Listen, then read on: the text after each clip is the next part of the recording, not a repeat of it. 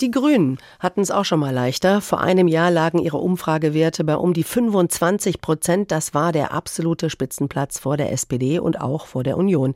Aber mittlerweile sieht es nicht mehr so rosig aus. Darüber wird man auch sprechen am Wochenende in Bad Vilbel.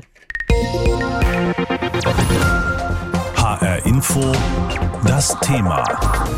Zwischen Heizung und Asyl. Die Grünen und ihre Basis. Morgen findet der kleine Parteitag der Grünen eben in Bad Vilbel statt. Der Länderrat Hessen heißt es mit den hessischen Grünen, aber eben auch mit der Bundespartei. Die politische Stimmung hat sich gedreht in Deutschland. Jetzt jubeln gerade vor allem die AfD-Anhänger. Die Partei hat die Grünen auf Platz vier in den Umfragen verdrängt. Das schlägt natürlich auch auf die Stimmung und darum wird es bestimmt auch heiß hergehen am Wochenende. Die Grünen in der Krise. Hubert Kleinert kennt die Grünen von Beginn an. Der Sozialwissenschaftler an der Uni Gießen war einer der ersten Grünen, die in den Bundestag eingezogen sind, ist also sowas wie ein Urgrüner aus Hessen. Ich habe ihn gefragt, wie er sich denn diese miesen Umfragewerte für die Grünen gerade erklärt. Ich sehe da unterschiedliche Gründe. Das erste ist erstmal, ähm, es ist etwas anderes, ob man aus der Opposition heraus die Regierung an, immer wieder anklagen kann wegen vermeintlicher klimapolitischer Tatenlosigkeit, als wenn man selber regieren muss. Von daher überrascht mich das jetzt nicht so wahnsinnig, dass die Grünen abrutschen und dass dieser Honeymoon der Anfangszeit vorbei ist. Dann haben wir eine Anfangszeit für Habeck gehabt, wo er der große Kommunikator war, öffentlich abgefeiert wurde und dergleichen. Auch Frau Baerbock mit der sehr überzeugenden Haltung im Ukraine-Konflikt. Also das war alles gut für die Grünen. Ja. Dann hat Habeck im Lauf des Jahres, äh, ich glaube, das fängt so an mit seinen etwas unglücklichen Agieren in der Frage der Verlängerung der Rest Restlaufzeiten für die noch betriebenen Atomkraftwerke. Da hat er nicht so eine überzeugende Figur gemacht im Herbst. Es wäre wahrscheinlich auch besser gewesen, man hätte gesagt, wir machen das noch ein, zwei Jahre und nehmen dafür keine neuen Kohlekraftwerke in Betrieb. Also das war ja schon nicht so toll überzeugend. Ja, und dann kam halt dieses Heizungsgesetz. Und da kann man nur sagen, ähm, das war schlecht gemacht und noch schlechter kommuniziert. Es tut mir leid. Mhm. Also ein anderes Urteil kann man darüber nicht abgeben. Und jetzt kommen auch noch diese Misshelligkeiten dazu. Migrationsthemen Thema. Die Grünen meckern, man hat immer eine europäische Asylregelung äh, gewollt und nun kriegt man sie und nun ist es auch wieder nicht richtig.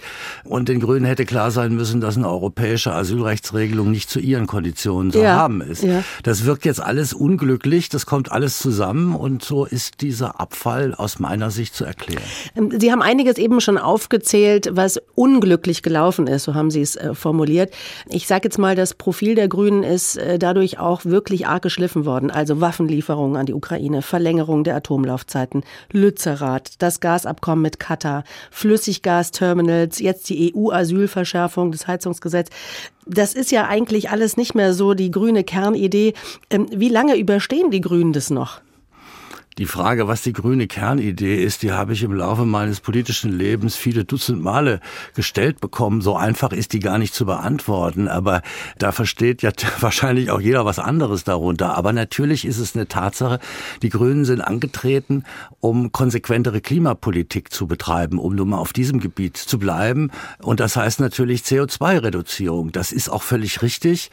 Und da ist in der Vergangenheit zu wenig getan. Nur muss man natürlich sehen, das alles ist unheimlich unheimlich schwierig und eine komplizierte Materie und da sind ganz viele einzelne Fragen äh, zu klären, die man durchaus auch wieder kontrovers diskutieren kann und wo man nicht einfach mit dem Spruch, wir müssen schneller sein beim Ausbau der Windkraftanlagen rauskommt. Also da könnte man sagen, da sind die Grünen mit einem im Prinzip richtigen Grundansatz auf der Mühsal der Ebenen angekommen und verwickeln sich jetzt in vielerlei schwierige Einzelfragen, wo aus meiner Sicht man auch nicht richtig bedacht mhm. hat, was man bei den Leuten anrichtet, wenn man ein solches unfertiges Gesetz präsentiert. Und Herr Kleinert, man ist Teil der Ampel und die kleinste Ampelpartei, die FDP, die ist wie ein Terrier und verbeißt sich regelmäßig in den Waden von Baerbock, von Habeck und Co.